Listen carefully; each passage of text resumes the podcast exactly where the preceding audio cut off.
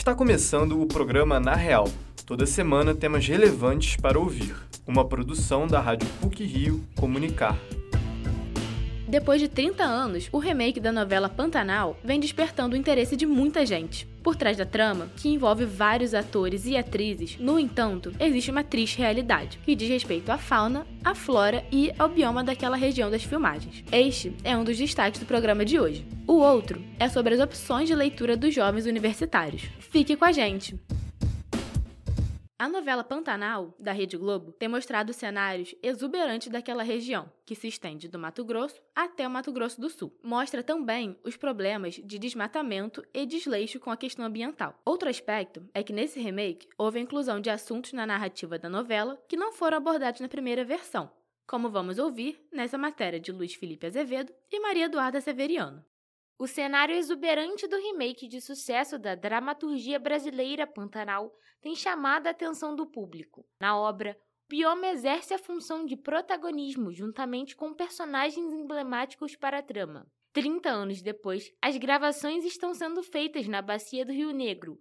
Apesar do cenário ser o mesmo, é perceptível que houve uma mudança drástica ao longo desse tempo. O Pantanal está situado nos estados do Mato Grosso e Mato Grosso do Sul e é a maior planície inundável do planeta. O bioma está presente nos seguintes países: Brasil, Bolívia e Paraguai.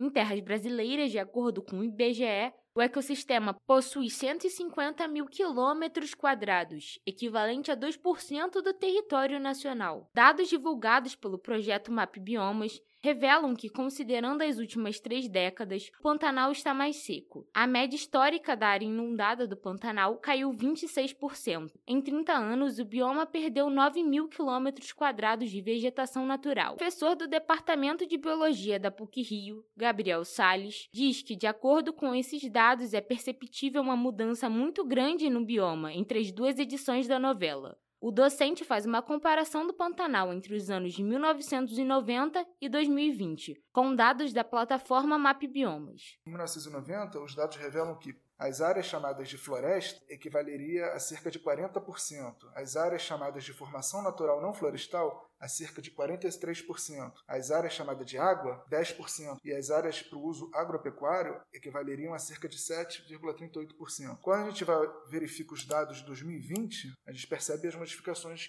que ocorreram. As áreas de floresta diminuíram para 33,28%. As áreas de formação natural não florestal agora seriam de 47%. As áreas para agropecuária mais que dobraram, saltaram para cerca de 16%. E as áreas de água diminuíram para cerca de 3%. Gabriel Sales faz um alerta para o aumento significativo do número de queimadas no Pantanal.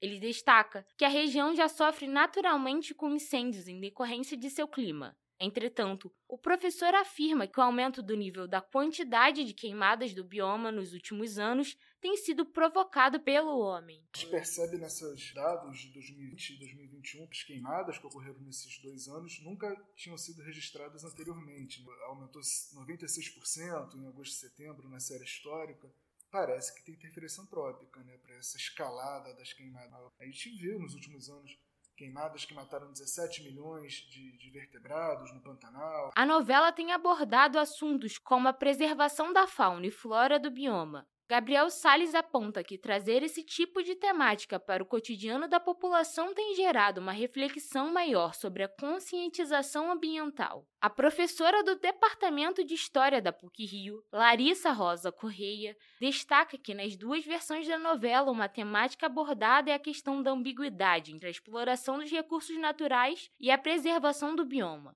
tendo a importância do agronegócio para o desenvolvimento da economia nacional e a sensibilização dos telespectadores para questões ecológicas. Entretanto, a professora destaca que o remake tem dado mais importância e trabalhado mais as questões da educação ambiental trama dos personagens revela essa ambiguidade, né? E eu acho que essa segunda versão ela tenta se colocar, né, fazer também mais nesse papel, né, de conscientização, de mostrar que é possível você ter uma exploração dos recursos naturais e ao mesmo tempo lidar com a preservação, né? Tenho a impressão que essa segunda versão ela é mais imbuída desse papel de conscientização.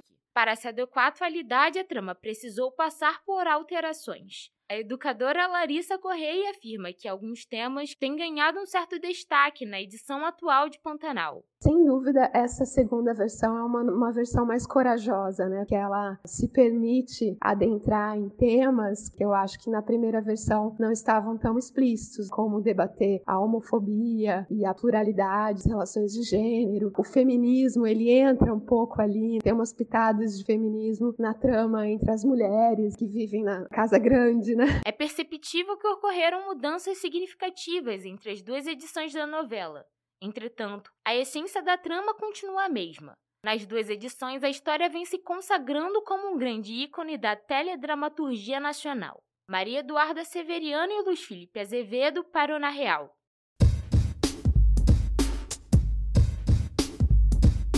O hábito de leitura é muito comum entre jovens universitários. O que não é frequente é a mudança de gênero literário. A reportagem é de Danilo Akel e Ana Pokeshock.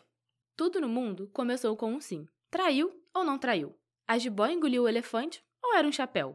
O início do livro A Hora da Estrela é transmitido de geração em geração. Os questionamentos causados por Machado de Assis em Dom Casmurro e Antoine de Saint-Exupéry em O Pequeno Príncipe vão além do livro. A leitura é um hábito a ser desenvolvido ao longo da vida. De acordo com a pesquisa do Instituto Pro Livro, o IPL, e do IBOP de 2020, é a partir dos 11 anos que o número de leitores começa a crescer. Alunos que cursam ensino superior são um grupo de estudantes que mais realizam esse hábito. Adultos leitores em uma casa cercada por livros compõem um ambiente favorável à leitura. O exemplo induz a reprodução e a continuidade da prática. A aluna de Relações Internacionais da PUC Rio, Júlia Mendes, considera a literatura uma ferramenta de organização mental e uma fonte de inspiração.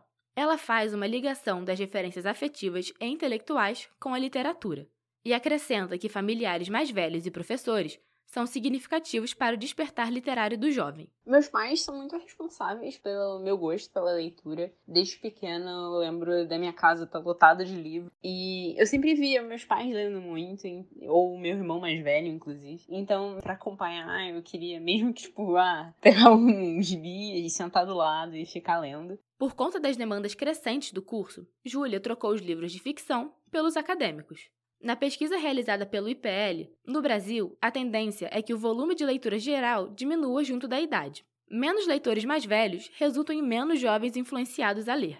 O aluno do oitavo período de letras, Saul Gabriel, conta que na infância quase não via nem lia livros em casa. Durante o ensino médio, não gostava muito das obras clássicas, mas os olhos brilharam quando, intermediado por um professor de literatura, leu A Hora da Estrela, escrito por Clarice Lispector. O mistério, evocado pela escritora, conduziu Saul ao curso de letras e à docência. Eu li A Hora da Estrela, da Clarice Lispector, é, e foi a leitura que me fez, de fato, escolher o curso de letras, por ter sido uma coisa completamente diferente de tudo que eu já tinha lido. O professor de Comunicação e Literatura Brasileira da PUC-Rio, Sérgio Mota, propõe uma dinâmica de apresentação na segunda aula do curso, na qual os alunos mostram livros que os representem. O objetivo é conhecer o gosto literário dos estudantes e as dificuldades que eles possuem na leitura. Ele observa que muitos não têm o hábito de ler ficção e limitam-se a livros técnicos relacionados ao curso. Muitos têm, não têm hábito de ler ficção, acham que ler ficção é perda de tempo, então preferem se ater à leitura de livros técnicos ou didáticos ligados às suas áreas específicas, jornalismo, publicidade ou cinema. Então, a ideia dessa dinâmica é fazer esse primeiro contato com as alunas e com os alunos usando o livro como uma espécie de intermediador. Não é somente no espaço escolar e acadêmico que a juventude é incentivada a ler. As redes sociais também viraram grandes influenciadoras no estímulo à leitura. No TikTok, existem os booktokers, que são majoritariamente jovens. Eles realizam críticas e recomendam livros para os seguidores. Para se aproveitar do fenômeno, algumas livrarias separam um espaço nas estantes para os livros que fazem sucesso nessa plataforma. Ana Pokeshock e Danilo Akel para o Na Real. Para encerrar o Na Real de hoje, algumas pílulas sobre o que foi ou será destaque nas mídias. Pílulas da semana. Adiado em 2021 por causa da pandemia de Covid-19, o Rock in Rio começará no dia 2 de setembro. A Prefeitura do Rio de Janeiro anunciou um transporte exclusivo para o evento. Por R$ 22,00 e de volta, o ônibus Rock Express viajará dos terminais do Jardim Oceânico e da Alvorada até a cidade do rock. As passagens diárias estão à venda no ingresse.com. Durante o festival, as estações do metrô permanecerão abertas por 24 horas. Carta de três páginas com reclamações de John Lennon para Paul McCartney vai a leilão no valor inicial de 30 mil dólares. Um texto escrito em 1971, Lennon o chama de ingrato e afirma que o ex-colega estava recebendo uma boa quantia referente aos trabalhos do antigo grupo. O motivo da desavença foi a reclamação que McCartney fez à revista britânica Melody Maker sobre questões financeiras envolvendo o fim dos Beatles, que haviam anunciado o término da banda um ano antes. Dia 7 de agosto de 2022, Caetano Veloso completou 80 anos, mas os presenteados foram os fãs do artista. No dia do aniversário, o Globoplay e o Multishow transmitiram um show do músico baiano. Além de Caetano, participaram da live os filhos, Moreno, Zeca e Tom, acompanhados da irmã do cantor, Maria Bethânia. O especial em família foi apresentado pela cantora Isa e está disponível somente para os assinantes do Globoplay beijo vira obrigatório em Mirante Romântico na Itália. A prefeitura de Anacapri, maior cidade da ilha de Capri, instalou no Belvedere de Sognatori uma placa com os dizeres: Zona Romântica, obrigatório se beijar. O local é muito frequentado por casais devido à sua beleza natural e as vistas para o mar e o pôr do sol.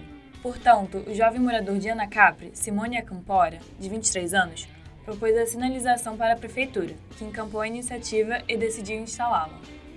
Dividida em cinco capítulos com cerca de meia hora cada, a série Rock in Rio, a História, está disponível no Globoplay. A retrospectiva histórica conduz o espectador pelos 37 anos do festival. São entrevistados artistas, organizadores e público, todos unidos na recordação das edições anteriores. O documentário irá ao ar no Multishow entre os dias 12 e 16 de setembro, às 11 horas da noite.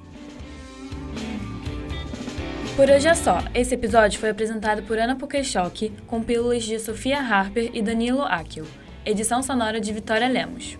O programa Na Real tem supervisão e edição do professor Célio Campos. Lembramos que a Rádio PUC faz parte do Comunicar, cuja coordenação é da professora Lilian Sabac. Até a próxima semana!